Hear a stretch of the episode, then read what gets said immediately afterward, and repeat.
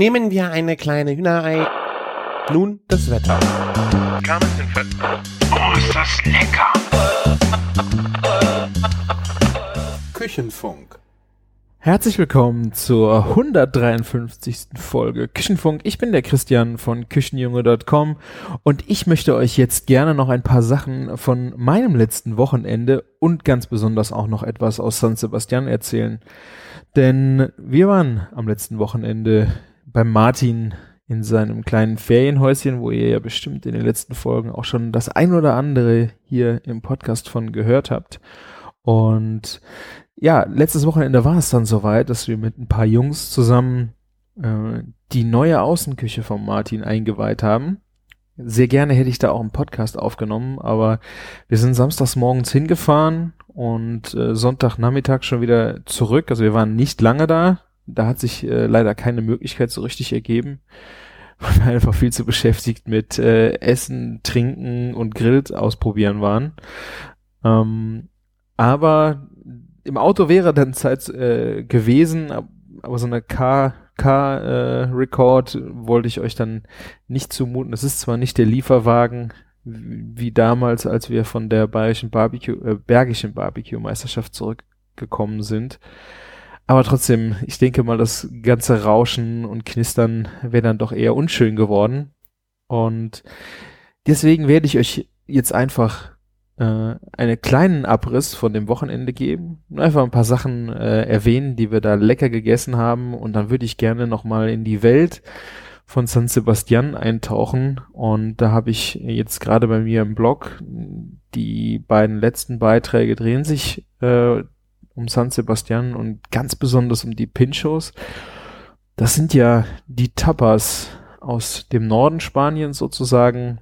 Und da, was sich da so wirklich alles von den südlichen Tapas äh, Spaniens so unterscheidet, darauf will ich dann auf jeden Fall auch eingehen.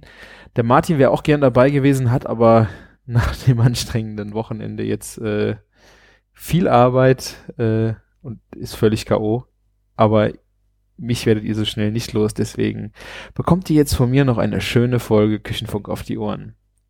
Ja, also Martin hat äh, ein Ferienhäuschen äh, nahe Rotterdam in so einer größeren Ferienhaussiedlung oder ja Schrebergarten äh, mäßiger, also ist jetzt nicht äh, das ist nicht riesengroß, es ist äh, sehr übersichtlich, man hat super Platz gehabt, wir waren zu fünft, der Camillo äh, von Don Caruso Barbecue war dabei, der Thomas vom Fleischbotschafter, meine Wenigkeit, äh, der Tobias Oelke, unser äh, allseits beliebter äh, Fotograf, quasi der, der rasende Reporter, äh, war mit seiner Kamera auch im Anschlag. Und der Martin, also wir fünf, haben uns am Samstagmorgen auf den Weg nach äh, Rotterdam, in die Nähe von Rotterdam in Ostworne gemacht. Äh, da habt ihr bestimmt, ich weiß nicht, ob ihr gespingst habt, äh, im Instagram, äh, in den Instagram Stories war wahnsinnig viel zu sehen, äh, was da so alles passiert ist. Äh, ja, wir hatten ein, äh, die, die Außenküche vom, von Weber, hat der Martin dort aufgebaut. Die ist jetzt Karfreitag final eingebaut worden im Garten und wir waren dann die, die es final eingebrannt haben, sozusagen. Und ja, der Thomas, der Fleischbotschafter, hat sich nicht lumpen lassen. Der hat äh, echtes Japan Wagyu Flanksteak mitgebracht. Und es war auch für mich, muss ich sagen, wirklich das erste Mal, dass ich äh, japanisches Wagyu probiert habe. Ich kenne jetzt gerade, ich weiß nicht, welche Maserungsgrade das jetzt waren, aber äh, weiß nicht, ob ich schon mal mit dem Wagyu beschäftigt habt. Das ist ja ein, ein, eine, eine, eine Rasse, also eine Rind, Rinderrasse und die hat einen unheimlich hohen Fettanteil, der sich aber intermuskulär befindet. Das heißt, es sind wirklich, äh, es ist im Fleisch sehr feine sieht aus fast wie Spinnweben, weiße Spinnweben. Das Fett zieht sich halt durch alles, äh, durch jeden Stück Fleisch hindurch. Und ähm, da werden verschiedene Her Grade gemessen. Ähm, und je höher der Grad, desto höher der Fettanteil im Fleisch, desto höher der Preis. Wie gesagt, ich weiß nicht, was es für ein Grad war. Ähm, aber es war ein ein unglaubliches äh, Aroma in dem Fleisch drin. Also ich hatte es vorher, wie gesagt, noch nie gegessen. Ich habe immer viele Bilder davon gesehen. Mein Ziel ist es äh, immer gewesen, ist es auch mal zu probieren. Äh, hätte ich nicht gedacht, dass es mein erstes dann das Flank gewesen wäre, was ich äh, Versuch äh, probieren konnte. Weil was man viel findet, ist äh, ähm, Roast Beef oder ähm, Ribeye Entrecot. Das sind so Stücke, die man halt schon mal klassisch auch äh, auf Instagram durchflippen sieht. Das Flank hatte ich so gar nicht auf dem Schirm. Ich war aber doch sehr, sehr begeistert. Was sehr schön war, was der äh, Thomas dazu erklärt hat, äh, war, weil da so viel Fett drin ist, muss man es sehr schnell verarbeiten. Also es gibt ja auch Varianten, wo das zum Beispiel ganz hauchdünn roh aufgeschnitten wird und dann über äh, Reis gelegt wird, also quasi ein fleischiges Sushi, wo man vielleicht dann einfach nur gerade mit einer Bunsenbrenner kurz was abbrennt, oder ja, also es wird, muss auf jeden Fall sehr kurz sein, weil wenn man es zu lange erhitzt, dann ist das Fett, läuft halt alles raus. Und das will man natürlich vermeiden. Das Fett soll ja im Fleisch bleiben. Und was dem Wagyu unheimlich gut tut, sind unheimlich starke Röstaromen.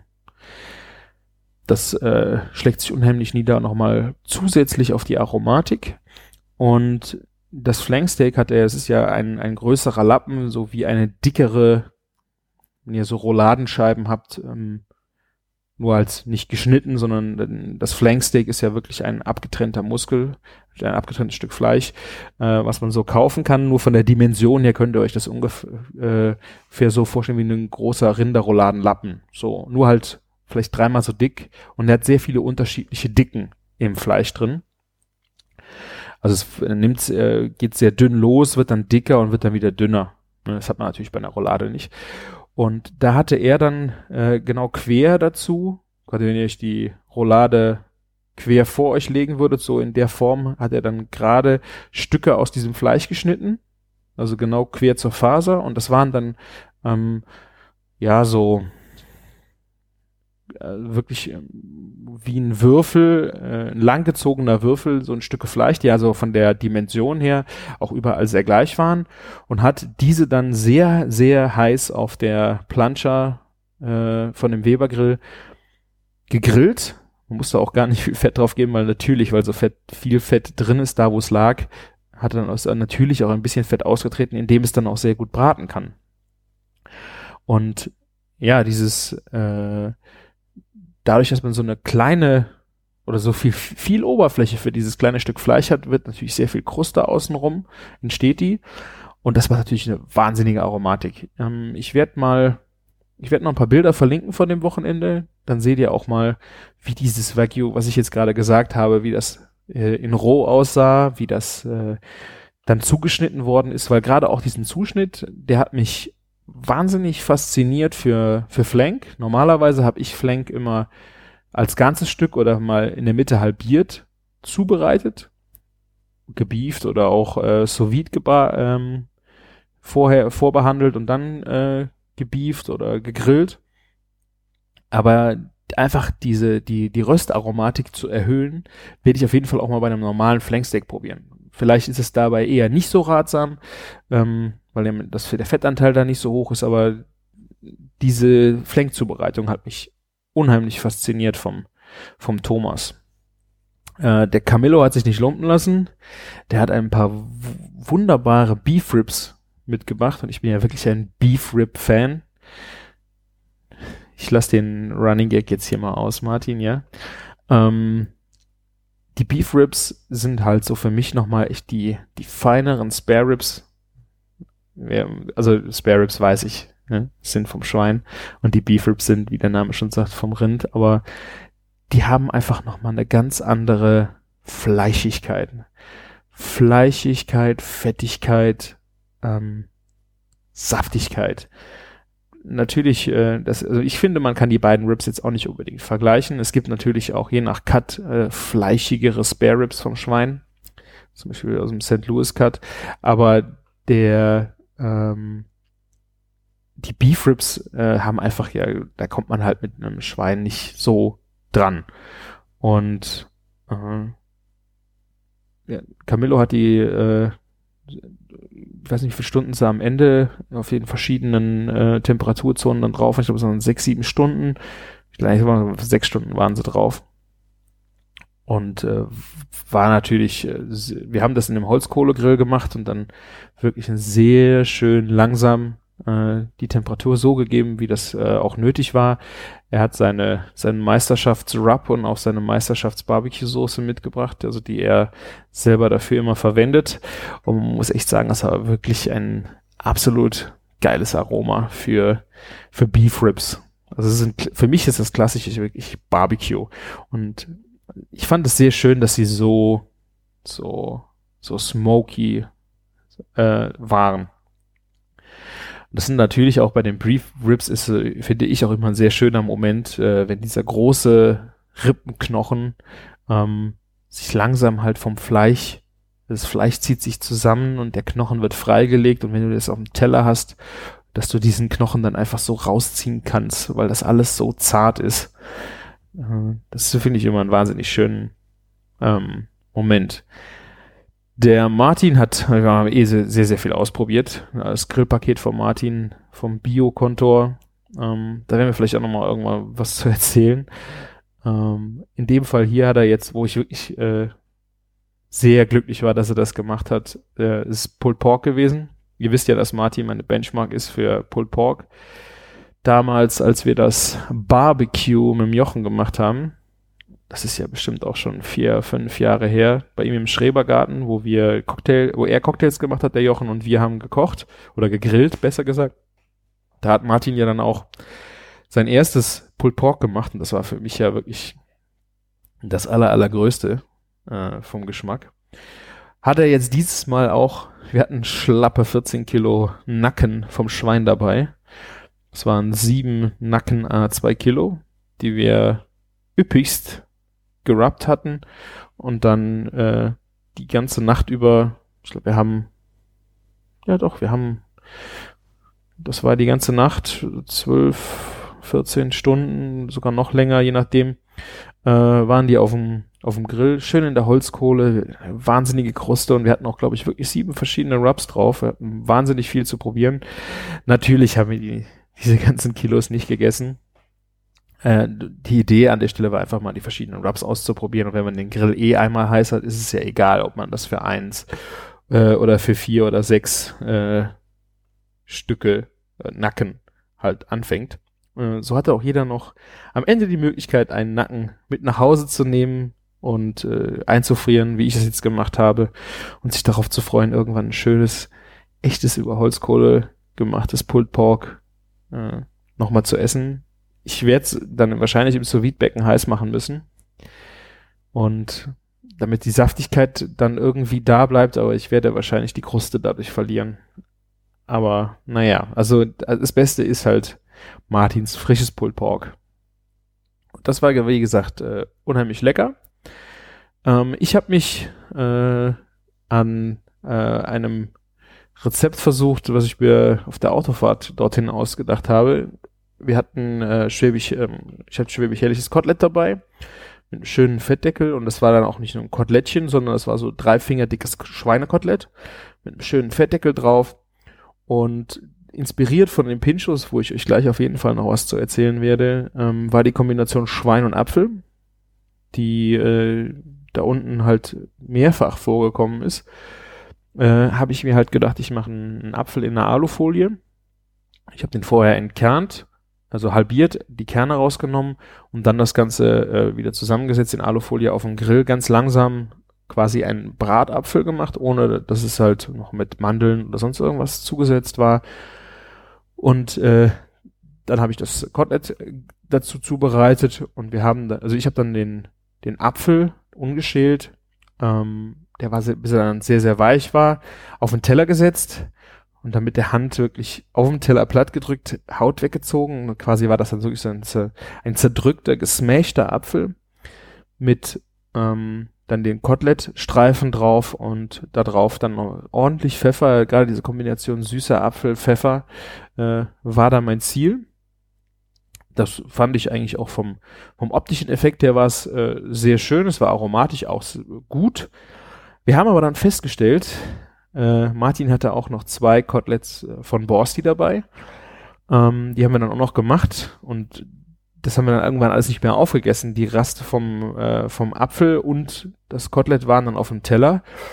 Und irgendwie zwei, drei Stunden später hatten wir dann irgendwie nochmal Bock drauf und haben dann diesen Mix aus Apfel und Kotelett nochmal auf die Plancha geschmissen und einfach zusammen heiß gemacht, sodass dieser Apfel sich quasi als Marinade um diese Kotelettstreifen gelegt hat und um das Fett und das Fett äh, ist ein bisschen ausgelaufen, die Apfelmus hat karamellisiert, äh, der Pfeffer war noch dran, das hat sich alles vermischt und dann haben wir das quasi wieder auf den Teller getan und dann diese Apfelmus karamellisierten Schweinekotelettstreifen, was ein Wort, haben wir dann äh, noch genascht. Und es war wirklich ein atemberaubender Geschmacksboost, weil man hatte das Problem, dass dieser ge gesmaschte Apfel, den ich gemacht habe, war natürlich eine, war eine witzige Idee, aber die Verbindung war schwierig, zumal man auch mit dem Kotelett nicht so richtig den, den Apfel, der noch, äh, der so richtig karamellisieren, auch nicht so richtig karamellisieren konnte,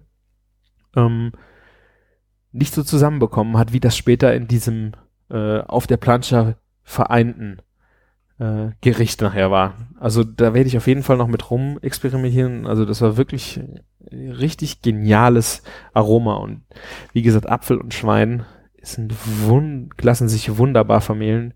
Äh, aber wie gesagt gleich noch mehr. Ich baue jetzt die Spannungskurve schön langsam auf. Ja und Tobi hat die ganze Zeit äh, mit der Kamera draufgehalten und hat äh, für die Instagram Stories äh, was sehr Besonderes gemacht das fand ich äh, wirklich mal was, was ganz anderes. Ähm, er hat einfach Sequenzen aufgenommen, die dann auch je nachdem mal ins äh, äh, Slow Motion ähm, gefilmt und dann auch in Final Cut hochkant geschnitten, dass sie auch für die Stories nachher, also es ist schon verrückt, dass man mittlerweile wirklich drüber nachdenkt, hochkant zu filmen, weil der Konsum auf mobilen Endgeräten einfach so ja, hochkant ist wo man früher wirklich die Leute jahrelang verarscht hat, dass sie Hochkant-Videos gedreht haben, weil die dann auf YouTube auf dem Fernseher so scheiße aussehen, dass sich dieser Konsum dahin doch ein bisschen gedreht hat. Ja, und äh, der hat die halt so hintereinander geschnitten ähm, und Musik drunter gelegt, so dass man, wenn man dann so eine Story auf Instagram, die ja immer fünf Sekunden pro Block dauert, wenn man dann nur fünf, sechs Blöcke hintereinander hat, das Ganze quasi als einen Film sich betrachten kann. Also der, man hat, ich weiß gar nicht, ob man den kurzen Break hört. Man sieht ihn kurz, da kommt ja schon wieder die nächste Schnittsequenz. Also im Schnitt wurde dann auch in den 50 Sekunden wurde dann ging es dann direkt weiter und ja, die Musik läuft weiter und es war ja vor allen Dingen halt, es war top aktuell. Das heißt, wir haben der hat mehrere Sets äh, gefilmt, ist dann wieder an den Rechner gegangen, hat das geschnitten, Sound gemacht, äh, und dann hat er wirklich so über das, über diese zwei Tage hinweg ähm, einen Film, glaube ich, von zwei Minuten oder noch mehr. Ich glaube, es ist sogar noch mehr. Äh, zum Zeigen gehabt. Ich werde ihn euch, wie gesagt, äh, hier in den Show Notes verlinken, weil das ist wirklich, also ich fand wirklich äh, großes äh, Werk, was er da abgeliefert hat und macht auf jeden Fall Spaß zu gucken und man, ja, vielleicht kriegt ihr dadurch am besten transportiert, wie viel Spaß wir da gehabt haben. Ja, ähm, das ging dann bis spät in die Nacht. Äh, wir haben dann kurz geruht und am nächsten Tag ging es natürlich direkt wieder weiter. Ich hatte in der Nacht mir geschworen, ich lag im Bett. Mir war schlecht und zwar nicht vor Alkohol, sondern wirklich vor Essen. Ich hatte, sowas habe ich wirklich noch nicht erlebt, dass ich so satt war und gedacht habe, ich, ich habe mir geschworen, ich esse morgen nichts mehr, nichts mehr. Und dann kam der nächste Morgen, tja, und dann waren die besonderen Sachen da. Ich äh, habe mir vorgenommen, für die Jungs ein schönes Egg Benedict äh, zu machen. In meiner Variante mit, äh, mit gebratener Blutwurst. Und für diejenigen unter euch, die Eggs Benedict nicht kennen, das geht um ein pochiertes Ei. Das ist ein, ein Ei, was quasi in einem, in einem Wasserbad, Wasserbad mit Salz und Essig gekocht wird äh, ohne Schale. und ja, das ist halt eine, eine ganz besondere Konsistenz. Also im Grunde ist es, es ist jetzt nicht Onsen-Ei-mäßig, Äh, das Eigelb ist schon dort noch, sollte im besten Fall total flüssig sein und das Eiweiß ist halt gestockt. Und dazu gibt's Hollandaise. Eigentlich kommt es auf einem englischen Muffin, dieses, ähm, dieses pochierte Ei. Dann kommt Bacon dazu und dann kann man natürlich wahnsinnig viele Varianten noch ziehen. Ich habe dann, äh, Martin hat mir geholfen, hat Bacon und Blutwurst auf dem Grill gemacht. Ich habe drinnen die Eier pochierten Hollandaise aufgeschlagen. Und dann hatten wir ein paar Buns aus der fetten Kuh mitgenommen, die wir dann als Toasties, als English Muffin verwendet haben, was eigentlich das die richtige Zubereitungsart gewesen wäre. Und dann haben wir dann direkt schon wieder, ging es schon wieder los mit Frühstück. Und dann ging das natürlich so weiter. Das Pulled Pork war fertig. Martin wollte noch ein paar Food Pairings machen zu seinen Bieren. Zu seinen beiden neuen Bieren. Das ist einmal das äh, Sweet Potato Ale. Dazu gab es dann einen Pulled Pork Burger. Und zu dem Avocado Ale gab es einen Salat von ähm, Blutorangen oder was, Grapefruit. Ich glaube, es war Grapefruit mit Koriander, Chili äh, und dann in der gegrillten Avocado-Hälfte. Äh, also Fleisch, fleischlos. Wunderbar äh, gepasst zu, den, äh, zu dem Avocado Ale. Und auch das Pulled Pork passte sehr schön zu dem Sweet Potato Ale. Ja, und so ging das natürlich dann auch schon weiter. Dann gab es, glaube ich, dann waren auch äh, Würstchen da, die haben, mussten wir dann auch noch probieren, die haben wir dann auch noch drüber gejagt und so. Ja, bis wir dann wieder im alles auf klar Schiff hatten und im Auto saßen, haben wir auf jeden Fall wieder wahnsinnig viel gegessen. Ich habe an dem Rest dieses Tages und auch am nächsten Morgen noch nicht nichts mehr gegessen. Äh, da ging nämlich gar nichts mehr rein. Ja, und das war dann äh, unser Ausflug nach Holland. Ich äh, verlinke euch mal die, äh, die Facebook-Seite, da könnt ihr mal drauf gucken. Ähm, von dem äh, Sommerhaus. Und wie gesagt, guckt mal in die Show Notes, da findet ihr die ganzen Links auch zu den anderen Jungs und gerade zu den Sachen, die sie auch gemacht haben, von denen ich jetzt geschwärmt habe, von dem Wagyu, von dem Beef Ribs, vom Pulled Pork, von dem Kotelett mit dem Apfel äh, und ganz besonders auch von dem Video von dem Wochenende. Also schaut mal rein, klickt euch durch. Und ich würde sagen, jetzt äh, flippen wir ganz, ganz kurz, nee, ganz, ganz schnell nach San Sebastian und da wartet schon der Christian auf euch äh, und ich wünsche euch viel Spaß.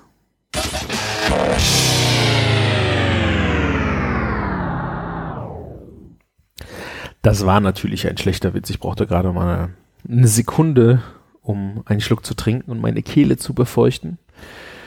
Weil so in der ganzen Tour durchzureden ist schon ganz schön anstrengend, muss ich feststellen.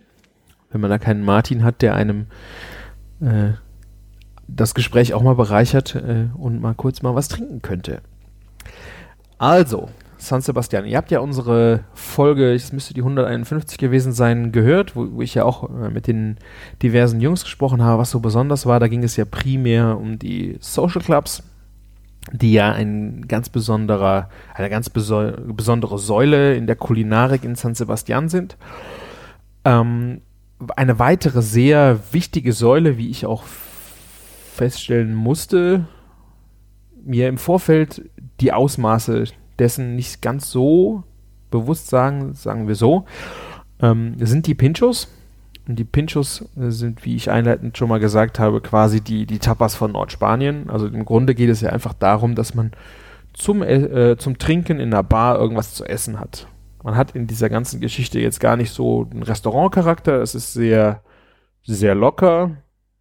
Egal, wo man natürlich dann, also natürlich nimmt das jede Bar irgendwie ein bisschen anders, aber es geht hier um Bars und es geht hier nicht um Restaurants.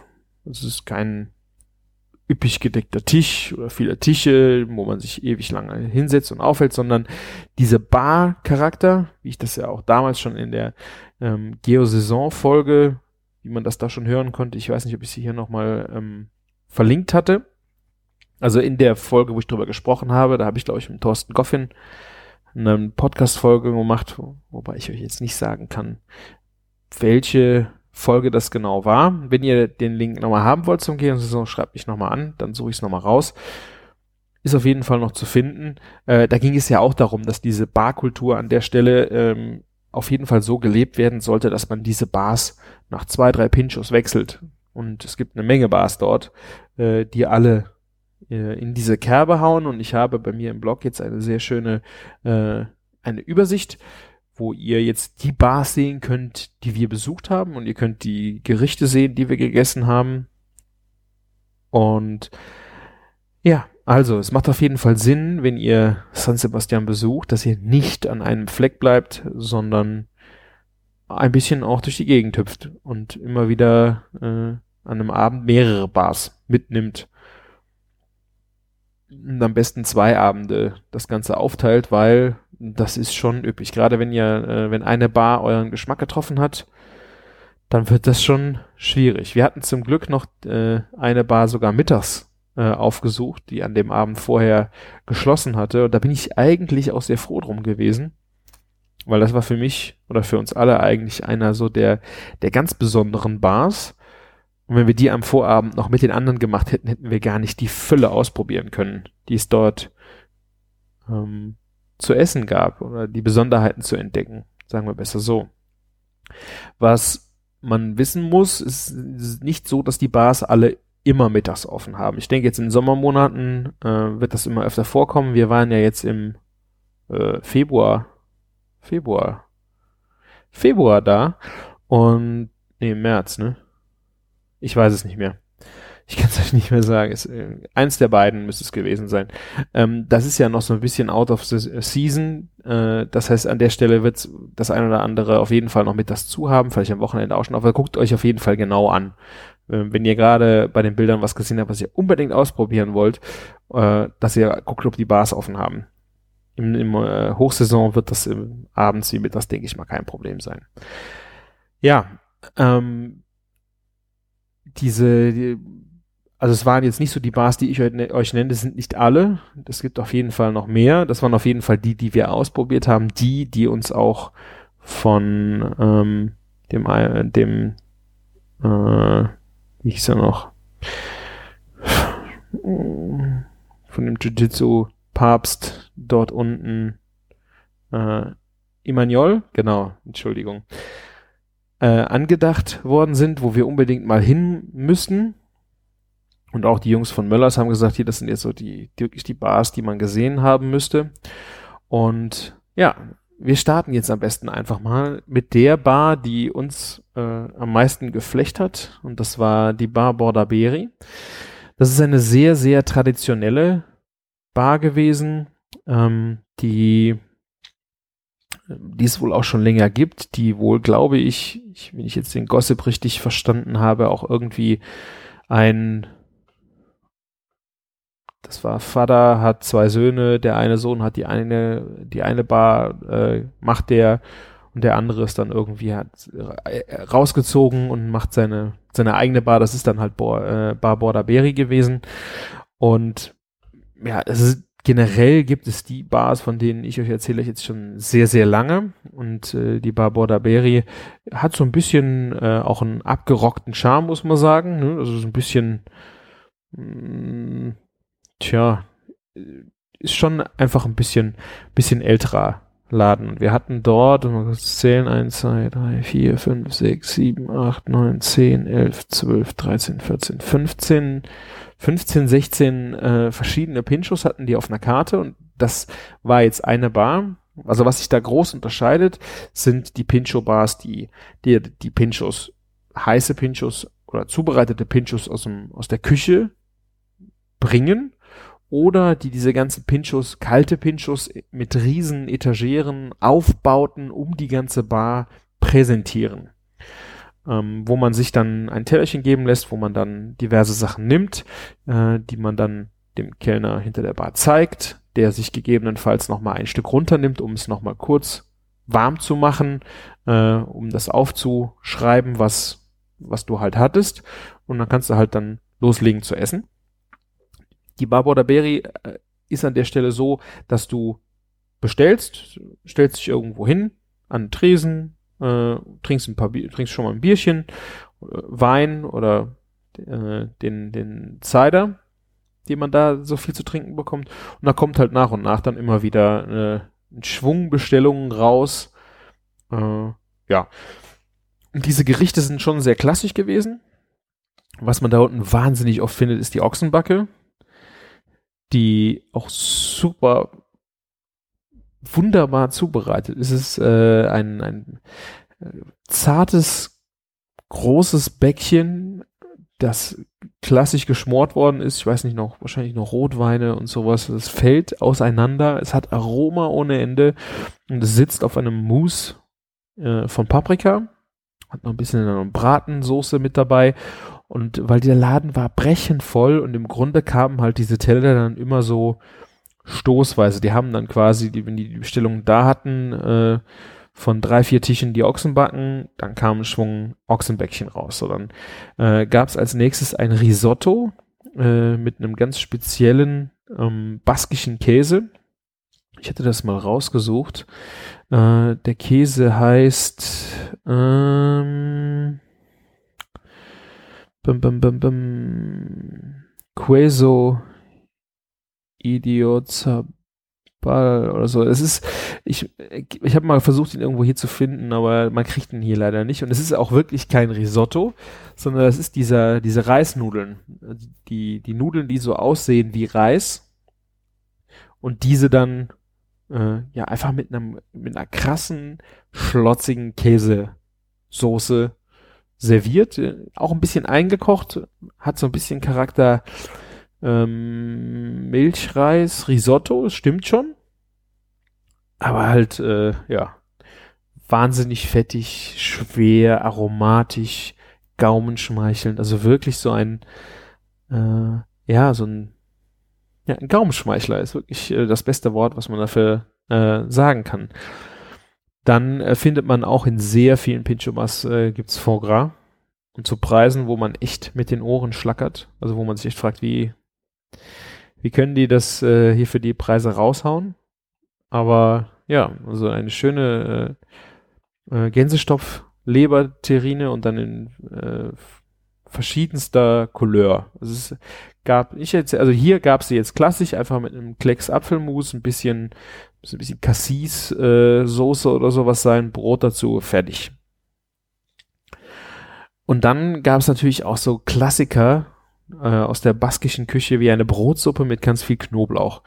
Das sieht jetzt optisch nicht so fein aus. Es war einfach ein Schälchen. Das sah aus wie eine Tomatensuppe mit mh, mm, gestocktem Eistich oder sowas.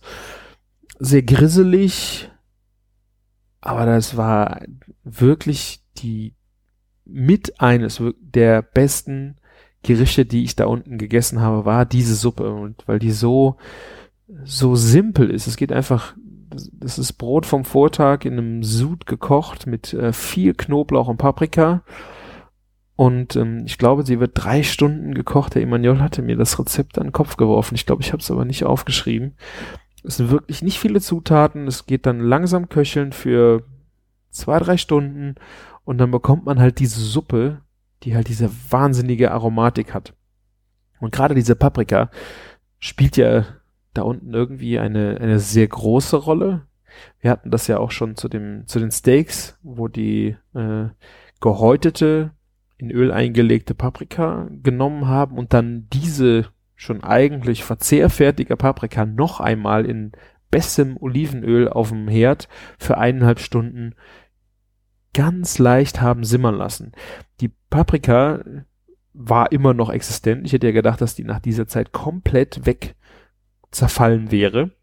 Aber sie, sie bleibt immer noch standfest, bekommt aber eine leicht äh, positiv be, be, besetztes Wort, aber sandige Konsistenz. Also sie ist, und das hat, macht es auch irgendwie sehr, sehr gaumenschmeichelnd und diese Paprika-Aromatik ist äh, phänomenal. Also ich habe so Paprika echt noch, noch nie gegessen. Ich muss das unbedingt mal ausprobieren, diese Paprika auch ja, selber häuten und dann noch einmal das Ganze auch so zuzubereiten.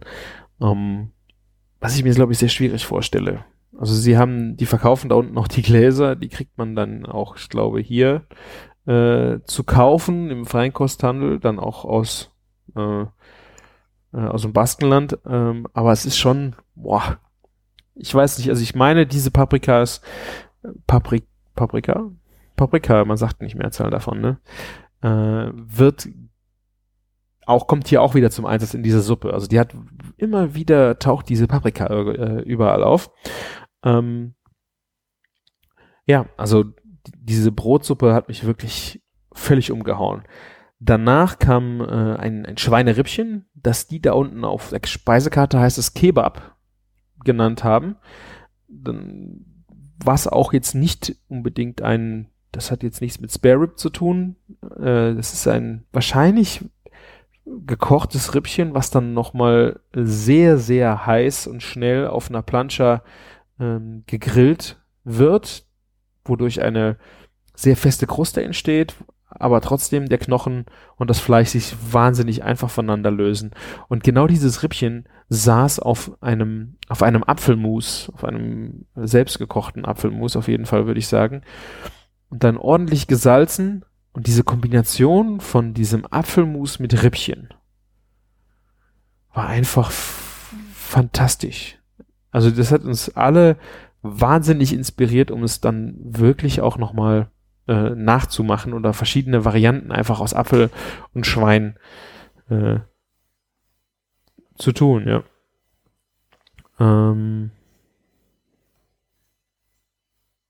naja. Ja, also das waren wirklich die Sachen, die wir äh, in dem Border Berry äh, gegessen haben. Es gab auch noch ein, ich glaube, wir haben auch noch ein Steak gegessen. Äh, Picanha. Picanha ist ja, ich glaube, das ist eine Tafelspitz, ne?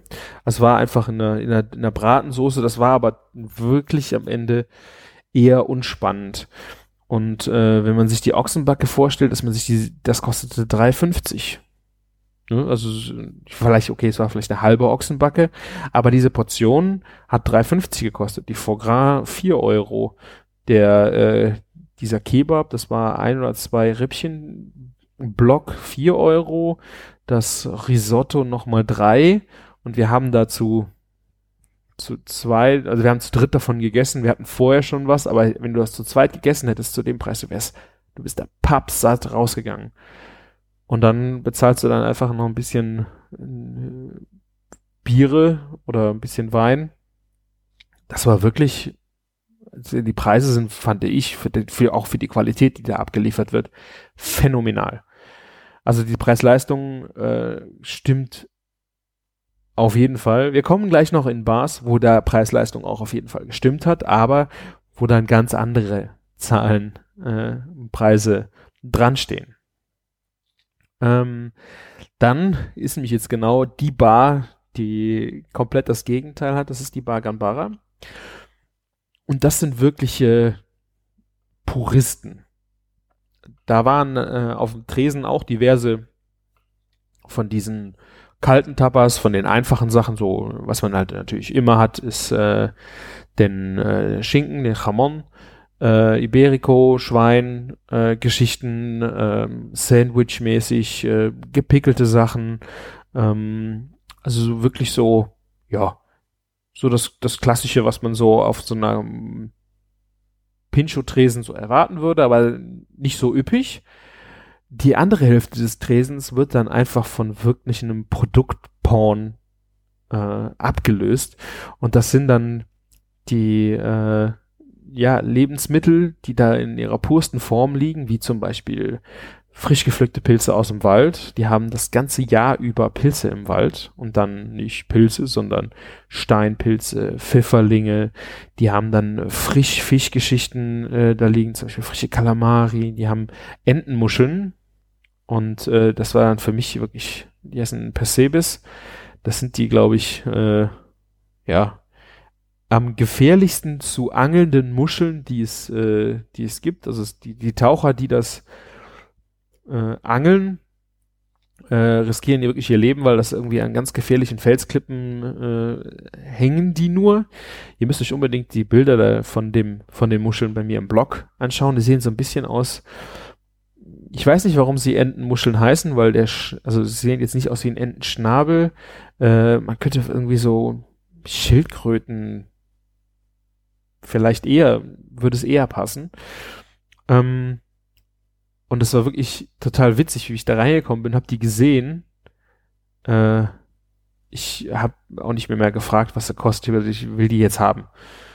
Sie sagte mir dann, dass kostet der Teller, ein Teller, also es ist ein normaler Teller gewesen, der war auch gut voll. So viel zu essen ist ja aber nicht an so einer Muschel mit Schale dran, mit Muscheln, äh, dass er 25 Euro kostet. Äh, aber es war mir egal, weil ich schon ewig davon träume, diese Muscheln zu essen. Und ich habe sie hier noch nirgendwo gesehen und ich glaube, ich werde sie hier auch so schnell nirgendwo zu sehen bekommen.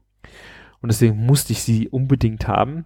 Äh, was dann ganz witzig war, wie der Teller dann vor mich stand. Also es wird dann ein Teller äh, fertig gemacht, der geht dann in die Küche und der wird dann, das ich weiß nicht, das war dann nur ein, ein Sud, vielleicht sogar nur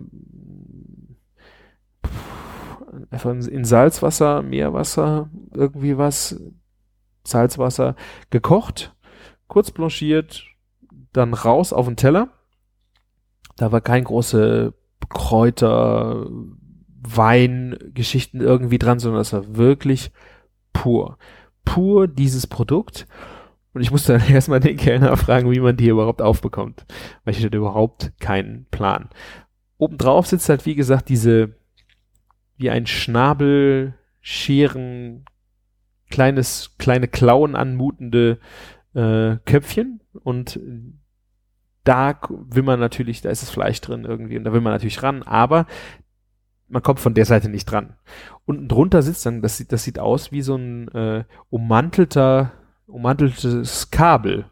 Das ist ein ganz feines Netz. Ich habe erst gedacht, das sind äh, es wird von Menschen irgendwie da drum gemacht, damit sich das stabilisiert oder für den Transport gut ist, aber das ist wirklich von der Natur ein gewachsenes Stück Ummantelung, was aussieht wie ja, Kabelisolierung. Ein ganz feines Netz. Das pitcht man quasi mit den Fingern halt ab und dann kommt in der innen drin dann halt äh, das Muschelfleisch zur, zu, äh, kriegt man zu sehen und dann zieht man, steckt man sich das in den Mund und zieht quasi den Rest an Fleisch auch noch oben aus dieser Scherengeschichte raus, wobei ja auch nicht alles rausgeht, was auch gut ist, weil ich glaube, ja, also das, das ist nicht alles noch essbar ist es, aber ob es alles lecker ist. Also man zieht dann und dann kommt eigentlich auch das Richtige raus. Und man ist halt auch ewig beschäftigt mit dem Teller.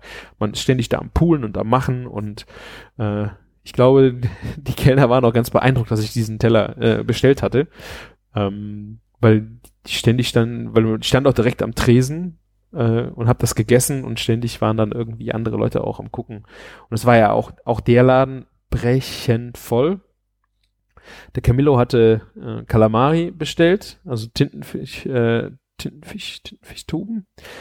Ähm, da war auch einfach nur ein bisschen Zitrone drauf, Olivenöl, Salz, fertig. Das war's. Und der Walter hat den Vogel dann abgeschossen. Der hat nämlich dann diesen äh, die Pilze bestellt und äh, das war auch etwas, wo ich gedacht habe, boah, Hammer. Also ich esse sehr, sehr gerne Pilze und auch dieser Teller hat, glaube ich, 25 Euro gekostet.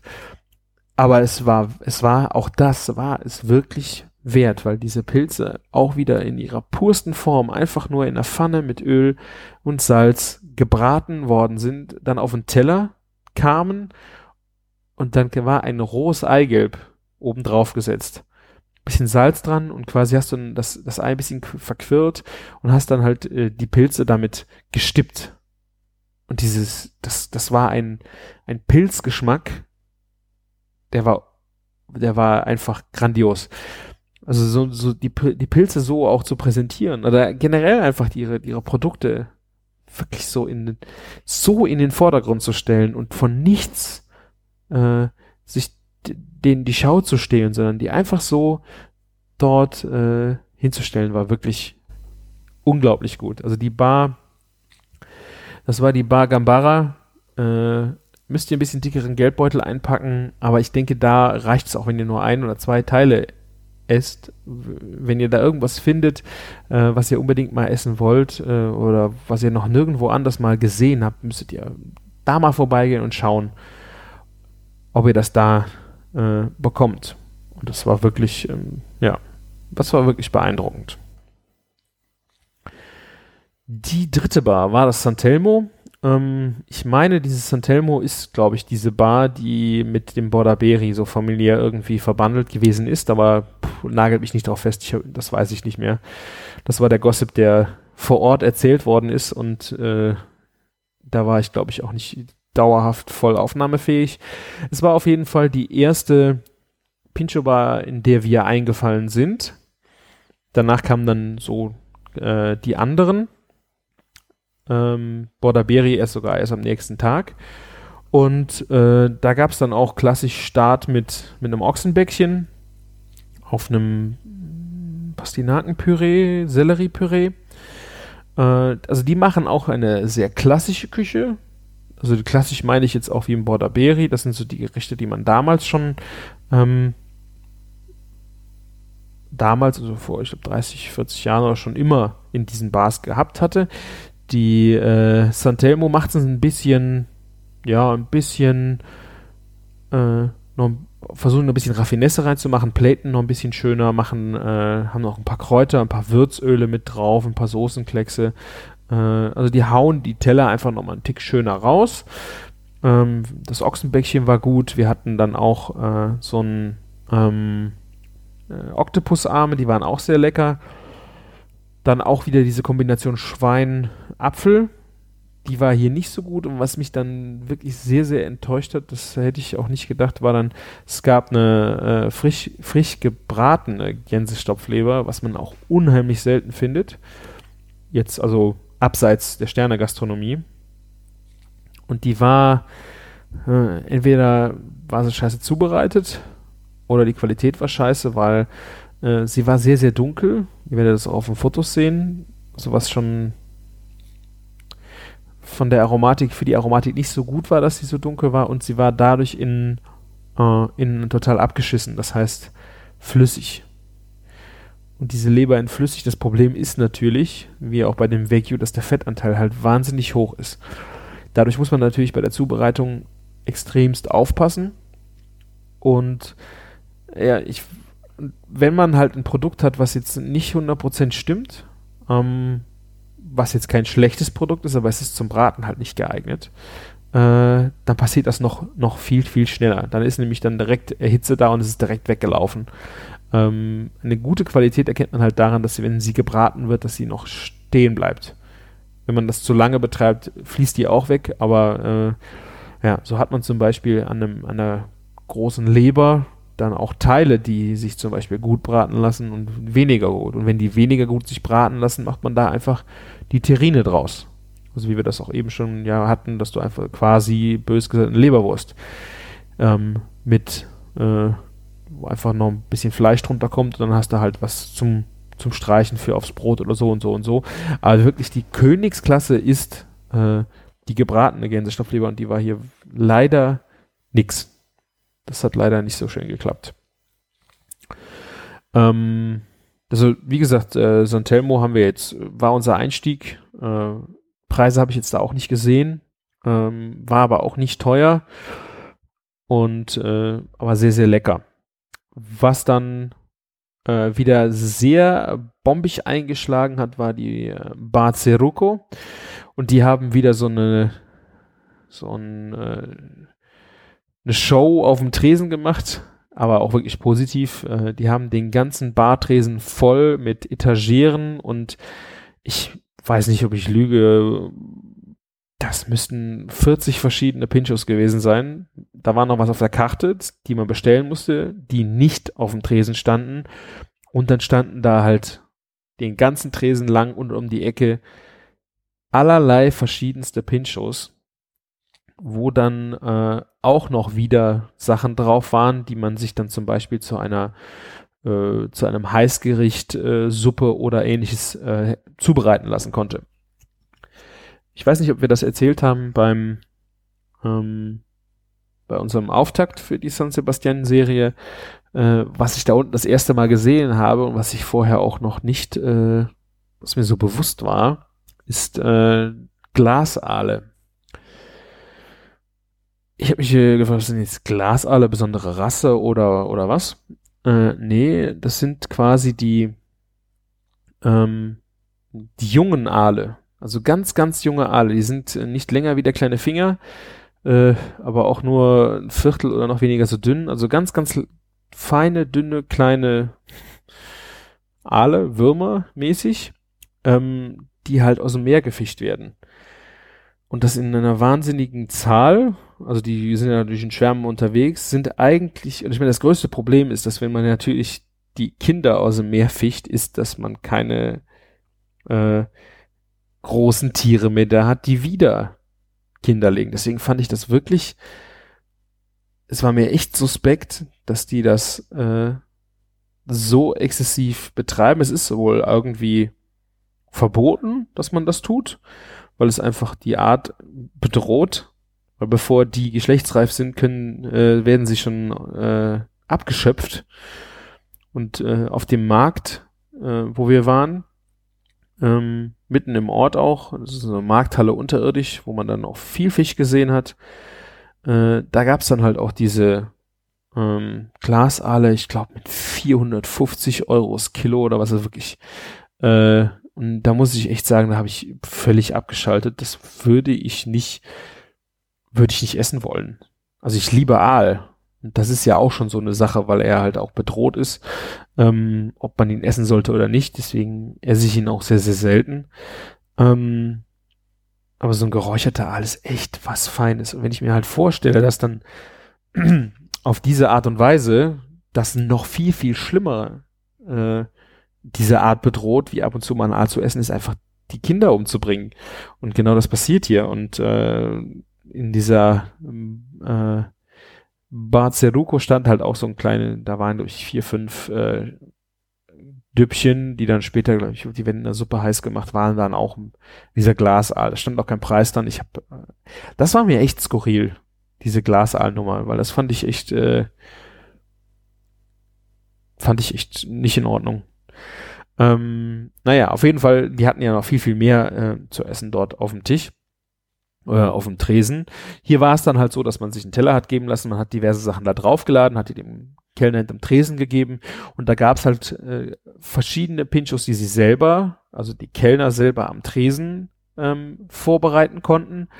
Das war zum Beispiel ein, ähm, äh, hier, ein, die haben so einen kleinen Oberhitzegrill, so einen Salamander äh, da stehen gehabt, wo sie diverse Pinchos nochmal halt heiß machen konnten.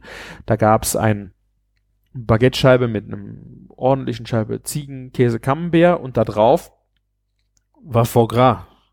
Foie Gras und ein, ein Karamell. Das haben die zum Beispiel heiß gemacht. Ähm, ich weiß gar nicht, der Rest, den wir bestellt haben, kam dann entweder, der wurde kalt gegessen vom Tresen direkt oder kam aus der Küche. Wofür die sehr berühmt sind, äh, ist so ein quasi ein kleiner Tischgrill, den man äh, bekommt, wo man dann seinen Kabeljau äh, zubereitet hat. Also man hat, äh, ihr kennt das vom, von den normalen Tapas es ist diese, diese Keramikschalen, wo dann schon mal Oliven drin sind oder die Hackbällchen oder sowas. Also jetzt nicht riesig. Äh, da war eine glühende, glühende Stück Kohle drin.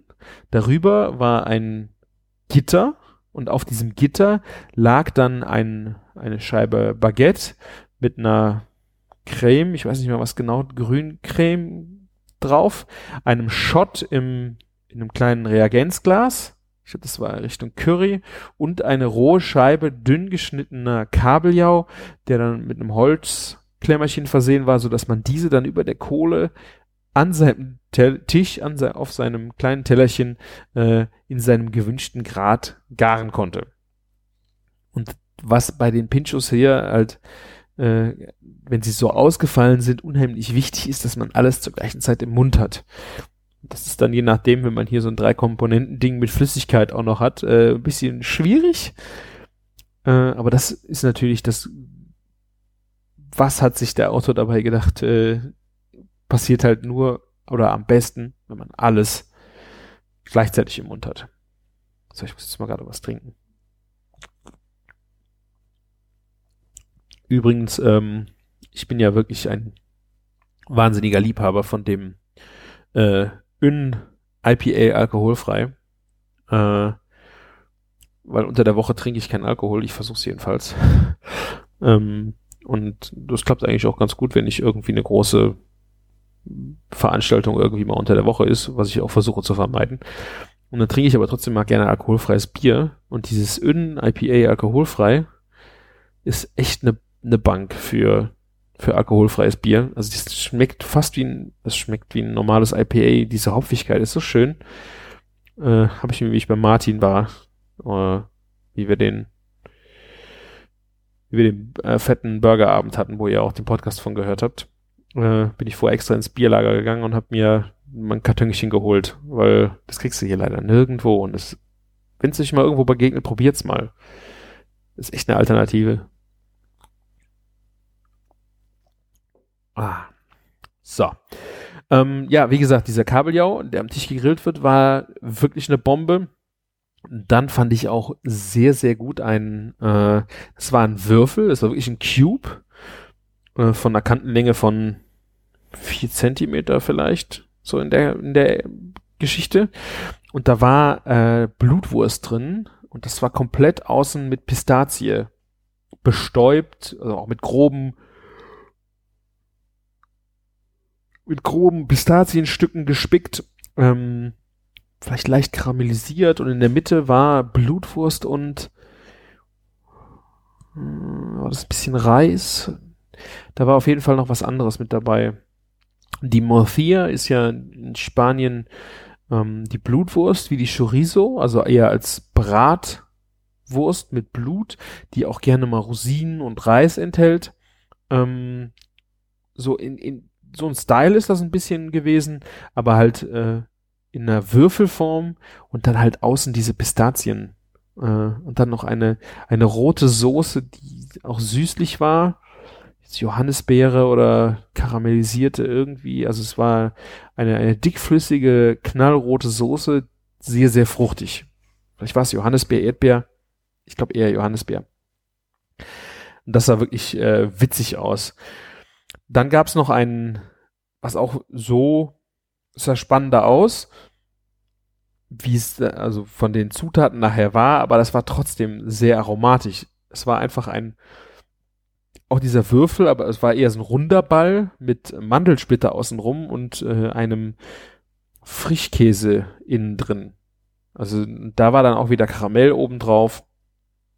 Ähm, also auch äh, sehr, es war einfach, aber es, es sah unheimlich gut aus und hat dann auch echt gut geschmeckt. Äh, dann hatten sie aus der warmen Küche auch noch einen Gamba, äh, der im Bacon äh, hinten gewickelt war. Ähm, ja, ist natürlich, also mit Kopf, das sah auch wahnsinnig gut aus. Da war noch Sesam drauf, äh, aromatisch auch super Produkt und super lecker. Ja, und so konnte man sich dann, also wir hätten da noch viel, viel mehr probieren äh, können, aber ich war dann auch, äh, das war dann auch die vorletzte Station, glaube ich. Und wir hatten auch noch eine vor uns, deswegen haben wir da auch noch ein bisschen auf die Bremse getreten. Also hier war wirklich für jeden was dabei. Ich glaube, dass hier ein Vegetarier wie äh, äh, einer, der nur Fleisch essen will oder der Bock auf Fisch hat. Also hier findet wirklich jeder, was er gerne äh, essen würde. Also die, und dann fließt das Bier halt in Strömen. Die, der Cider ist auch äh, an jeder Ecke zu finden. Was auch witzig ist in den Bars ist, dass die dieses Einschenken, was wir von den, haben wir das erzählt von den Fässern? Also ich weiß nicht, ob ihr euch die Videos angeguckt habt. Ähm, es ist ja so, dass dieses Cider House ist, was im Grunde ein Weinkeller ist, wo dann diese Ciderfässer stehen. Äh, du gehst da hin, mit deinem Glas an die Fässer und da steht dann einer, der steht immer wieder an einem anderen Fass. Alle Fässer sind unterschiedlich und da ist äh, im unteren Drittel im Holz vorne ein Loch drin und da steckt ein Holzspan drin. Und diesen Span ziehen sie raus und dann schießt das Wasser, äh, der Cider, aus dem Fass raus und du musst dann quasi dein Glas in, von unten diesen Strahl auffangend mit der Glaswand ziehst du den dann hoch zu diesem Loch und du stellst dich hintereinander auf und du, ja, ziehst dann halt quasi die Gläser und du machst die Gläser nicht voll, so auch nur so ein, ein Viertel voll. Wenn du dein Glas oben angekommen bist, ziehst du ein Glas weg und dann ist der nächste schon wieder dran, der dann äh, deinen Strahl auffängt und wenn keiner mehr da steht, dann ist der Typ, der am Fass steht, steckt dann den Stift wieder rein und dann ist fertig. Ihr werdet jetzt sicher die Frage stellen, ob da nicht viel verschütt geht. Ja, da geht wahnsinnig viel verschütt, also das heißt, es geht auf den Boden. Äh, aber das ist irgendwie nicht so schlimm. Es ist jetzt auch kein äh, sackteurer Rotwein, der da rausschießt. Äh, aber es ist halt schon so, das Produkt landet auf dem Boden. Ähm, aber das ist wirklich eine ne witzige Art, sich die Gläser voll zu machen. Und was wichtig ist, ähm, ist, dass dieser Strahl halt auch mit Schmackes auf die Glaswand trifft. Ähm, weil das dann carbonisiert und das heißt, da gibt's dann noch ein bisschen Kohlensäure und das, was den Cider dann auch mal spannend macht. Das heißt, dieser, dieser Prozess hat äh, eine gewisse Mechanik, die wichtig ist für das Produkt. Und das versuchen sie natürlich in den Bars auch irgendwie hinzubekommen. Äh, die haben natürlich keine Fässer da, aber die haben dann auf ihren Flaschen Stopfen, die diesen Strahl produzieren und da machen sie es halt auch so, dass sie einschenken mit 40 Zentimeter Abstand zum Glas und dann schießt halt auch quasi so ein, ähm, ein Strahl raus, der dann an diese Glaswand trifft und ähm, ja, dieses Carbonisieren dann einfach äh, vollzieht. Also diesen Cider fand ich, kann man sehr gut trinken. Gerade in den Ciderhouses nochmal mit dem Ganzen drumherum auf jeden Fall. Ähm, aber was halt besonders äh, war, ist ähm, ja, dass du halt so vielseitig trinken kannst. Ne? Wir hatten noch eine Bar aufgemacht, die habe ich jetzt äh, ausgemacht, die habe ich jetzt aber glaube ich nicht im äh, Beitrag erwähnt, ähm, wo es Gin, äh, diese bekannt sind für ihre Gin-Auswahl. Ich glaube, die hatten auch bestimmt 25 verschiedene Gin Tonic Variationen da mit wirklich unterschiedlichen Gins, die dann auch alle äh, mit unterschiedlichen, wie es im Fachjargon heißt, Botanicals äh, serviert worden sind. Ähm, das war total verrückt zur späte Stunde. Das sah dann irgendwie aus beim Walter im Glas wie ein äh, wie eine Gurkenscheibe. Und ich so, das ist keine Gurke. Dann haben wir das probiert das waren irgendwie gedörrte Zucchini-Scheiben, die dann auch wieder, also diese Abstimmungen der einzelnen äh, Gemüse und Früchte, die da halt drin waren, war wirklich äh, crazy. Es hat wirklich, es hat sehr, sehr gut geschmeckt. Ich weiß nicht, wie viele verschiedene Tonics die da hatten. Wahnsinnig viele verschiedene Gins. Äh, und ja, diese Bar war wirklich auch äh, für Gin Tonic wirklich eine, eine Bank. Die hatten da, glaube ich, auch, hat der Camino total gefeiert, einen, einen Radler vom Fass, was sie da gezapft haben. Und ich muss sagen, das war wirklich ein gerade äh, zur Verschnaufspause mal so ein kleines Radler zu trinken, war das auch echt gut, weil wir nachmittags mal da vorbeigekommen sind. Ähm, ja, also die Bar war auch sehr gut. Ich muss mal gucken, ob ich den Namen noch finde, dann würde ich den noch äh, ergänzen. So, jetzt habe ich noch zwei Stück. Ich weiß gar nicht, wo ich jetzt gerade. Hey, ich, ich rede schon eine Stunde. Ich bin mal gespannt, wie das am Ende hier, hier ankommt.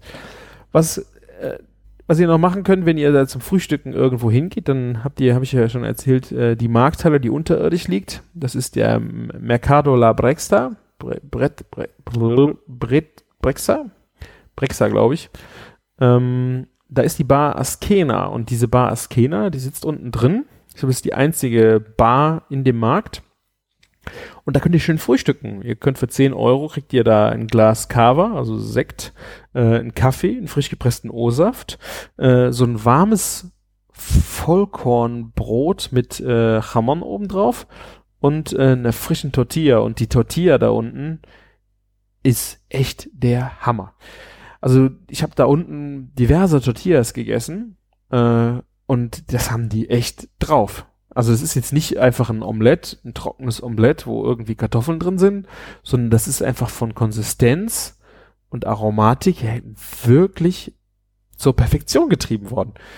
Es ist eine cremige, leicht schlotzige, trotzdem standfeste, wunderbar aromatische Tortilla gewesen.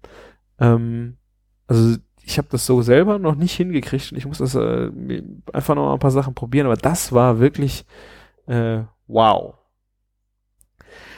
Und wenn ihr dann noch einen draufsetzen wollt, also ihr habt jetzt die ganzen Bars gemacht, ähm, dann könnt ihr noch in eine Bar gehen, die diese Pinchos dann auch noch mal auf ein neues Level heben möchte.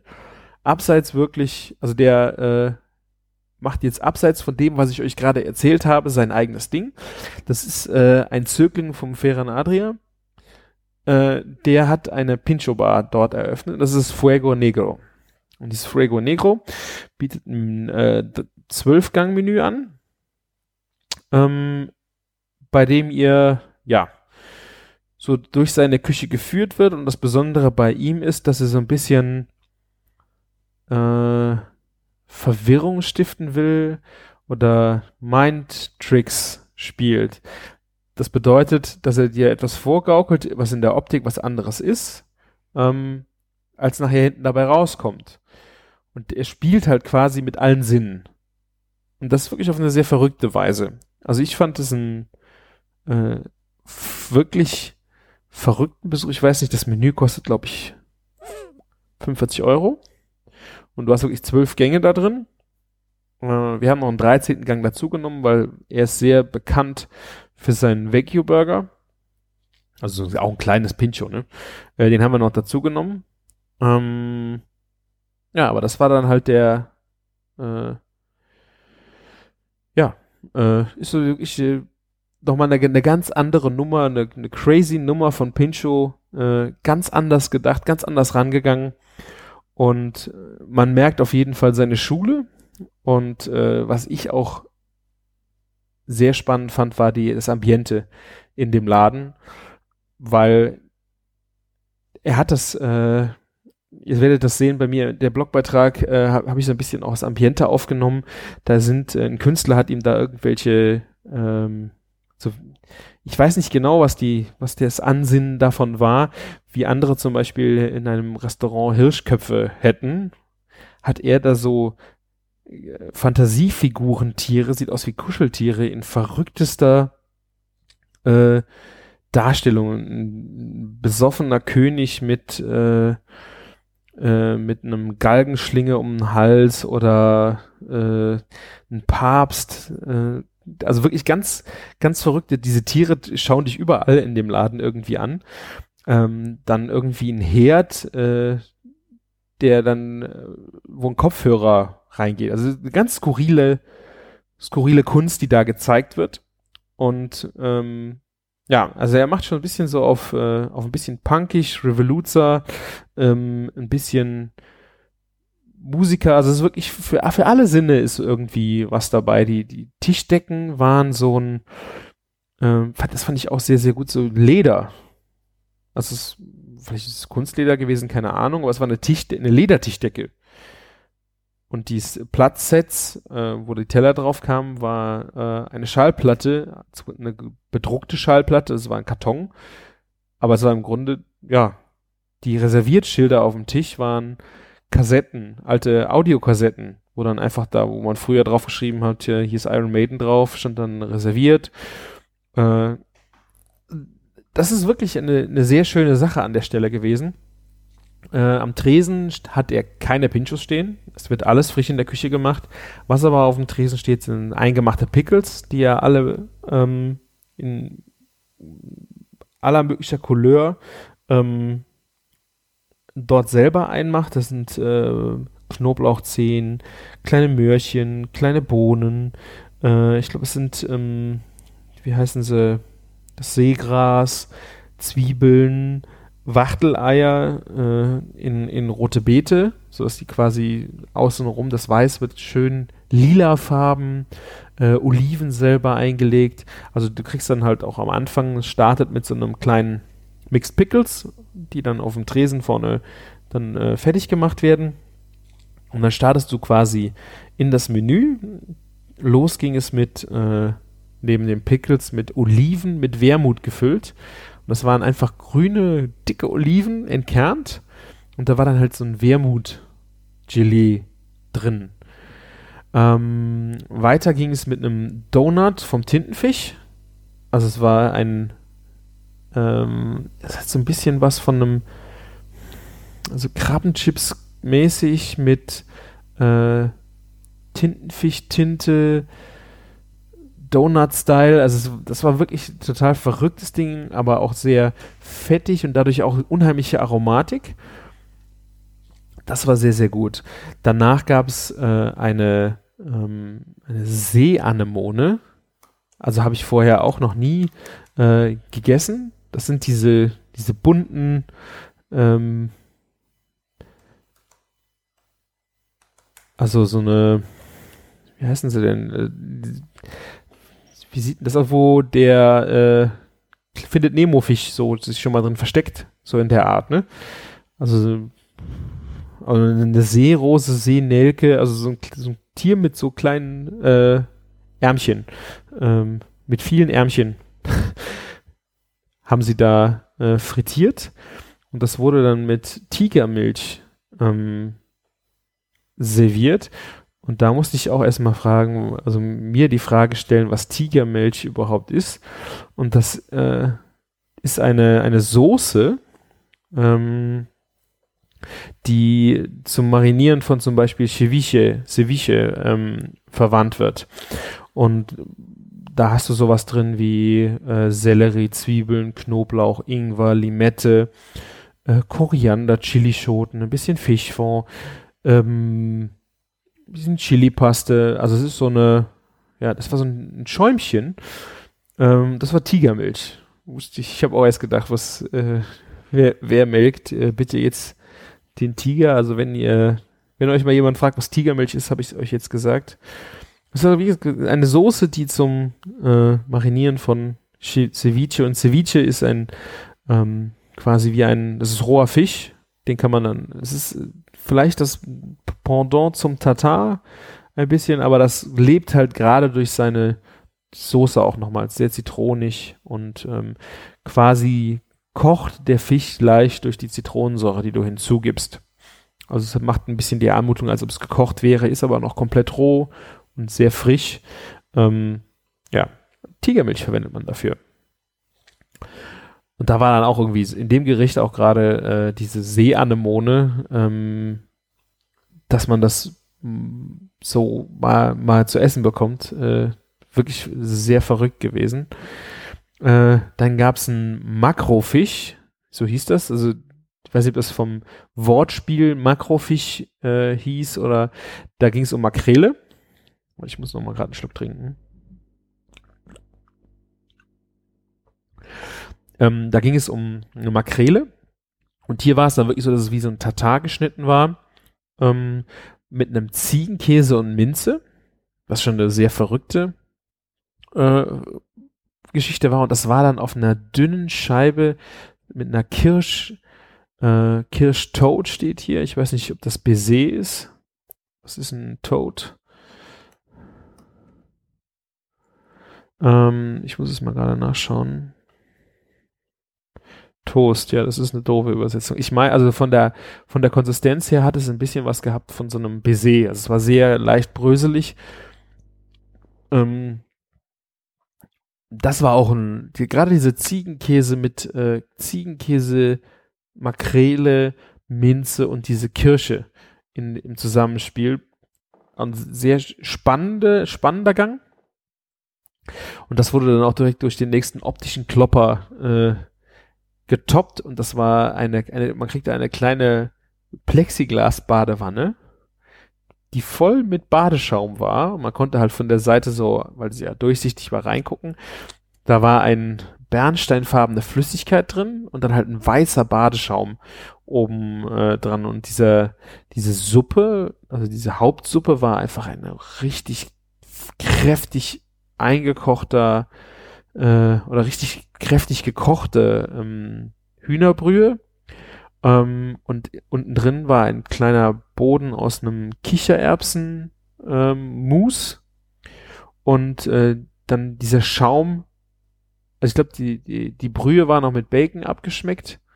Und dieser Schaum war dann ein besonderer äh, baskischer Wein, Weißwein, der mit einem Mittelchen halt zu diesem Schaum gemacht worden ist. Und man hat dieses Ding halt getrunken und man trank wirklich äh, aus der Badewanne. Das war äh, ein optisches, echtes Highlight. Dann ein Gang dazwischen, der war irgendwie so auch der, der Break, äh, vielleicht zu den nächsten Gängen, die dann ähm, eher in die warme, weiß nicht, ob das so, so ein Zwischengang, der dann ankündigen sollte, dass es in die Hauptgänge geht oder äh, das waren das war einfach Mangold, roter Mangold mit Feta, Sesam und eingelegten Zwiebeln. Ein ganz simpler kleiner Salat, war lecker. Aber das war so ein bisschen so, was will uns der Künstler damit sagen? An der Stelle habe ich es nicht ganz verstanden. Dann startete es weiter mit einer äh, Tee, mit einer, das war auch eine Suppe, das waren Tomaten oder Tomaten-Bechamel-Soße und diese, die war halt klar, äh, weiß, die war halt abgebunden. Dadurch ähm, hattest du halt die Tomate so optisch überhaupt nicht vor Augen, aber es hatte ein unheimlich aromat, äh, tomatiges Aroma. Äh, obendrauf war knusprige Schweinehaut. Das sah ein bisschen aus wie ein, wie ein Joghurt-Nachtisch mit ganz viel Crumble obendrauf. Äh, war auch schon wieder so ein optischer Trick, der dich hinters Licht führen wollte. Diese knusprige Schweinehaut sah aus wie Crumble, das Weiße sah aus wie ein Quark-Dessert und da war halt da drin Muschel. Und wenn du es gegessen hast, wenn du es hier nicht, als, wenn du es jetzt wirklich nicht erwartet hast, was, dass es ein Nachtisch ist, äh, war es halt unheimlich äh, überraschend, welche Aromen da auf dich eingeschlagen sind. Ähm, das war sehr, sehr lecker. Danach gab's äh, so ein bisschen, ja, weiß ich nicht, wie man das äh, nennt, auch noch so ein wurde hier und da einfach ein bisschen mit, äh, auch wieder mit den, mit den Augen gespielt. Es kam ein, mh, hm, es gibt, also ich weiß nicht, ob es in Deutschland auch so verbreitet ist, aber diese äh, in Amerika, wo die, die gebratenen Nudeln einfach in diesen Kartons sind, die du dann aufklappst und wo du dann mit Stäbchen direkt aus diesem Karton essen kannst, die so eher nach oben laufen. Ähm, darin kam dann äh, auch ein asiatisch angehauchtes Gericht, wo sich aber da drin auch wieder alles auf den Kopf stellte, weil die Nudeln waren keine Nudeln, sondern es waren Kartoffeln. Also es war eine, äh, wahrscheinlich die Kartoffel durch die Spirale gedreht, dass man eine, eine Nudel bekommt, äh, die dann auch al dente gekocht wurde, also die ihre Konsistenz behalten hat. Dann sehr ähnliche ähm, Aromatik wie bei einem ja, wie bei einem äh, diesem gebratenen Nudeln, also Sojasauce und diese ganzen asiatischen Aromen. Dann gab's da aber noch äh, Kabeljau und Sojasauce drin und die Möhren, die waren einfach, äh, das war, es war ein Möhrenmus, was wieder geliert worden ist, was dann wieder als Würfel dort reingekommen ist. Und äh, man hatte halt das Gefühl, man kriegt jetzt eine Möhre, aber dass es viel zu weich ist für eine Möhre. Also wirklich äh, eine sehr witzige Kombination. Der, äh, der erste Fleischhauptgang quasi war dann ein kleiner Kebab und äh, das war ein klassisch Lammfleisch-Kebab mit Rotkohl und Joghurt, aber in einem Minz ähm, oder Minz-Kebab-Brötchen. Und das war schon spannend, dass man die Minze mit ins Brötchen gebacken hat. Das war aber sonst, ja, es war lecker, äh, hat jetzt aber an der Stelle, außer dass es eine kleine Dimension Kebab war, ähm, war das jetzt nicht so besonders. Jetzt kommt der Gang, der am meisten wirklich äh, versucht, dich auf eine ganz falsche Fährte zu locken. Und äh, er hat einen Ochsenschwanz gemacht. Und wenn ihr das jetzt aus der Patisserie kennt oder von eurem Konditor, äh, saß ein Stück Ochsenschwanz ähm, was aussah wie ein Brownie mit einer Schokoglasur auf so einem glänzenden Pappteller, wo normalerweise ein, äh, ein Konditor ein Törtchen draufgesetzt hat. In der einen Ecke saß halt äh, die, dieser Ochsenschwanz, wurde sehr, also wurde gekocht, wurde dann äh, geliert auf einem Blech. Äh, wahrscheinlich kam noch ein Mittelchen hinzu, dass man es so wieder erhitzen kann, dass die Gelierung nicht wegläuft wurde dann in Würfel geschnitten wie ein Brownie, wurde dann mit einer, mit diesem Fond, mit dem Ochsenschwanzsoße glasiert, dass es wirklich wie aussieht wie Schokolade und dann kommt obendrauf noch äh, Glitzerstreusel, äh, Zuckerstreusel, so bunte Zuckerstreusel, wie man das auf einem Muffin machen würde. Und dazu dann eine Sahne, diese eine, eine Meerrettichsahne. Und du hast wirklich das Gefühl, so du musst jetzt echt, du musst jetzt mal kurz nachdenken, ist das jetzt schon der Nachtisch? Ist das jetzt wirklich ein Schokoladenbrownie? Oder ist das jetzt Ochsenschwanz mit? Und äh, das war wirklich, äh, das war zum Verwechseln ähnlich. Äh, und das war von der Aromatik her wirklich auch mein Gang da, äh, weil diese, diese Ochsenschwanz-Reduktion hatte so viel Aroma und dann einfach bei dieser Präsentation äh, hat mich wirklich sehr beeindruckt. Dann haben wir noch den Gang eingeschoben, den wollten wir jetzt nicht nach dem Nachtisch machen. Das war der Kobe Beef Burger in einem Ketchup Bun und Bananenchips. Ähm, ja, wir hatten ein bisschen das Problem, ich meine, wir waren, glaube ich, ein 18er Tisch fast oder wir waren, ja, 16, 15 Leute, es waren wirklich viele, wir waren eine große Gruppe. Das war halt leider hier und da ähm, der ein oder andere, der Burger halt so weit war, was dann schade ist. Äh, ja, ich fand es war geckig, aber deswegen würde ich jetzt nicht da nochmal hingehen wegen dem Kobe Beef Burger, dass es so berühmt ist. Deswegen liegt wahrscheinlich am Kobe Beef und dass da man meint, das wäre was jetzt äh, super Besonderes, aber ja, also da fand ich den Ochsenschwanz oder auch diese ähm, Tomatensoße Bechamel mit der Muschel äh, oder die Badewanne wirklich noch viel krasser vom, vom Geschmack und von der Präsentation her. Dann gab es zwei Desserts. Das eine war ein Wermuteis mit süßen Oliven und Orangen. Ähm, die Oliven habe ich, glaube ich, gefragt, äh, den Chefkoch, wie die das gemacht haben. Ähm, ich hatte ja erst noch die blöde Idee, dass es vielleicht besondere Oliven gibt, die eine gewisse Süße haben.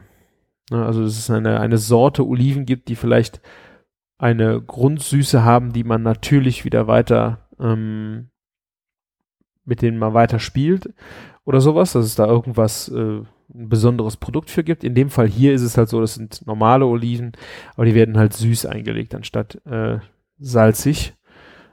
Und äh, ja, also die waren süß. Es gab dann noch äh, Orange dazu und ähm, der Wermut. Ihr habt das jetzt ja auch schon ein paar Mal gehört, spielt ja auch eine große Rolle immer wieder. Ähm, das war ein sehr feines, erfrischende äh, Dessert. Und zum Nachtisch, zum letzten Nachtisch gab es dann ein, noch eine Kürbisvariation. Und das war dann schon ein wenig äh, verrückt. Es waren verschiedene Kürbisse. Äh, da war ein, ähm, es waren Orangen, zwei orangene Kürbisse und zwei weißfleischige. Äh, in, da war ein recht großer Würfel drauf von einem Kürbis, von dem orangenen Würfel. Das war so Pan Panna Cotta-Style. Ähm, war eigentlich immer irgendwie geliert und dann nochmal äh, obendrauf mit Toppings versehen, wie gepickelt, süß gepickelte Kürbis nochmal drauf und sowas. Äh, die Ideen, ich, ich krieg's jetzt gar nicht mehr alles zusammen, was diese verschiedenen Kürbisse, wie die alle zubereitet waren, ähm, fand ich super schön, weil es war wirklich, äh, wenn man sich das mal so überschlägt, äh, von den Komponenten hier, eins, zwei, drei, vier, das sind bestimmt zwölfmal Kürbis auf dem Teller und ähm, es drehte sich alles wirklich nur um Kürbis. Ähm, dann hast du zwölfmal den Kürbis da drauf gehabt und das war wirklich verrückt. Dass keine anderen Zutaten dafür verwandt worden sind und die dann so verschieden auch noch dann da drauf gekommen sind. Aber ja, war dann am Ende ein bisschen auch too much Kürbis. Gerade dieses große Stück Kürbis mit ähm, äh, Panacotta-mäßige war mir dann auch irgendwie zu viel. Ähm, also ihr merkt, ist, am Ende ist es Jammern auf hohem Niveau. Äh, ich finde, das ist ein Gesamtkunstwerk, wenn man das wirklich das Menü von vorne bis hinten gegessen hat. Ähm, weil er zeigt schon, was er für ein kreativer Kopf ist, was er für ein gutes Handwerk beherrscht. Ähm, und halt diese Mind-Tricks äh, fand ich halt wirklich gut. Und bei für 45 Euro so ein Menü hinzulegen, ist echt krass. Weil natürlich summiert sich das und das macht äh, auch Geld, aber das ist auch jede Menge Arbeit und ich glaube auch jede Menge ähm, Recherche und kreative Arbeit dann, die dann auch reingesteckt wird, diese Sachen auch so besonders zu präsentieren, weil äh, muss ja auch so eine Badewanne erstmal finden, aus der man sowas dann trinken kann. Ja, das war jetzt mein Ausflug in die Pincho Bars. Ich hoffe, wie viel haben wir jetzt? Eineinhalb Stunden. Boah, ich bin ja echt gespannt, wie das am Ende bei euch angekommen ist, äh, dass ich so lange, ich glaube, ich habe, das ist meine längste Folge alleine. Ähm, ich habe jetzt auch sehr viel Bilder beschrieben. Ich hoffe, ich habe sie euch anschaulich beschrieben. Äh, vielleicht ist es auch das falsche Medium, um einfach nur zu beschreiben. Ähm, aber vielleicht könnt ihr euch einfach die, die Seite aufrufen äh, und die, die Bilder angucken und meine Erzählungen, weil alles, was ich jetzt hier erzählt habe, steht auch nicht im Blogartikel, weil ich einfach äh, dieses, das alles auch nicht niedergeschrieben bekomme, was ich viel lieber erzähle und wie ihr vielleicht auch viel besser von mir aus meiner Stimme äh, und meinen Erzählungen noch viel mehr für euch mitnehmen könnt, wie wenn da einfach die Worte schwarz auf weiß stehen.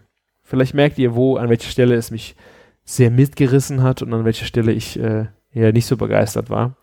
Ähm, aber generell ist es, was Essen in San Sebastian angeht, ein Jammern auf ganz hohem Niveau.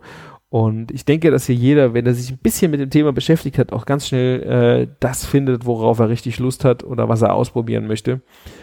Und da ist er wirklich äh, in San Sebastian an der richtigen Adresse, um um richtig auch Neues zu entdecken, ähm, sein äh, Bewusstseinsschatz kulinarisch an der Stelle einfach auch zu erweitern und einfach mal zu sehen, ja, was da so, was da so abgeht.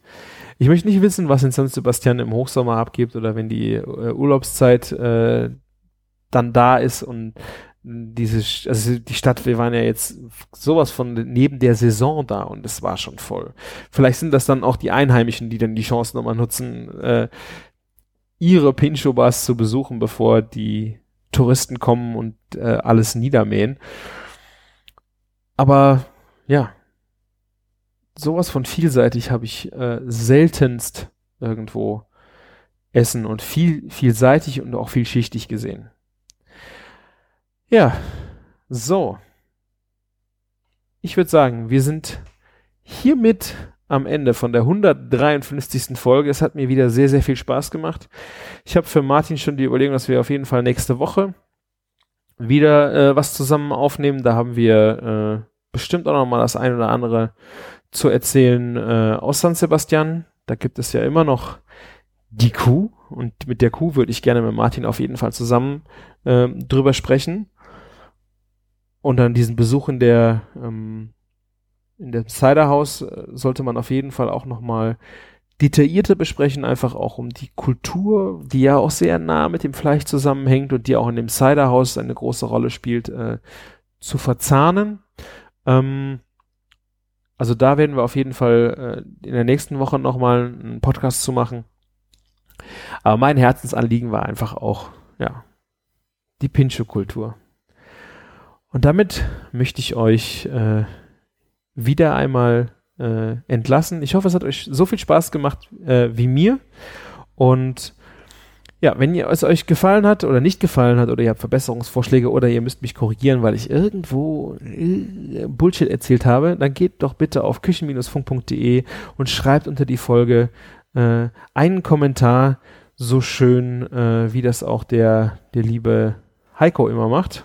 Äh, der hat jetzt, glaube ich, äh, eine gute, einen guten Lauf und ist immer wieder dabei, äh, unter die Folgen mit zu ergänzen. Äh, das ist auch sehr, sehr wichtig, weil wir ja nicht äh, suggerieren wollen, dass wir den, die Weisheit mit Löffeln gefressen haben, sondern wir lassen uns da gerne korrigieren oder ja, vielleicht äh, eine ein oder andere Anekdote an der Stelle, die man auch nachlesen kann. Also selbst wenn ihr keinen Kommentar schreiben wollt, könnt ihr gerne auf küchen-funk.de gehen und äh, Kommentare lesen äh, oder auch die Shownotes, die ich immer versuche äußerst detailliert auch mit Links zu versehen, dass ihr euch das auch mal anschauen könnt und euch das nicht nur vorstellen müsst. Wenn ich so gut äh, erzählt habe, dass ihr es euch vorstellen könnt, äh, ehrt mich das natürlich, aber manchmal macht es auch einfach Sinn, sich das Ganze anzuschauen. Äh, auf der Webseite findet ihr auch unsere Amazon-Links, wenn ihr uns was Gutes tun wollt, könnt ihr uns gerne was von äh, unseren Wunschlisten schicken. Oder ihr geht äh, in den iTunes Store äh, und bewertet uns dort. Ansonsten könnt ihr das gerne auch weiter auf äh, allen Social Media Kanälen verteilen, äh, damit unsere Hörerzahl stetig wächst, damit die stetig Spaß haben äh, und jeder in den Genuss vielleicht mal von einer anderen Ansicht von Kulinarik kommt und äh, ja, weitere Kritiker bedeutet wieder mehr Informationen und wieder was Neues lernen. Also haltet euch nicht äh, im Zaum, lasst es raus und damit möchte ich mich von euch verabschieden. Vielen Dank für eure Zeit. Macht's gut und lecker. Bis dann. Ciao.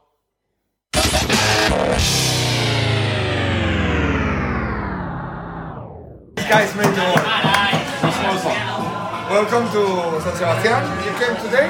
No. No? Some days ago? Okay, today is your first day in San It was the last day of the restaurant. It was the last experience today. It was Okay, this good. I hope that you enjoy the meal, that it was okay for your level. Very good. We try to do our best and just say thank you for coming and let us give our love to you and to all and nothing. Thank you. Thank you. That you for Germany, no everyone? Germany, go. Then you can explain uh, what you did before, where you coming from, and how you were so gifted to do this. Okay, we have uh, 12 years ago we started with this project. No, we are all cookers that come from great kitchens.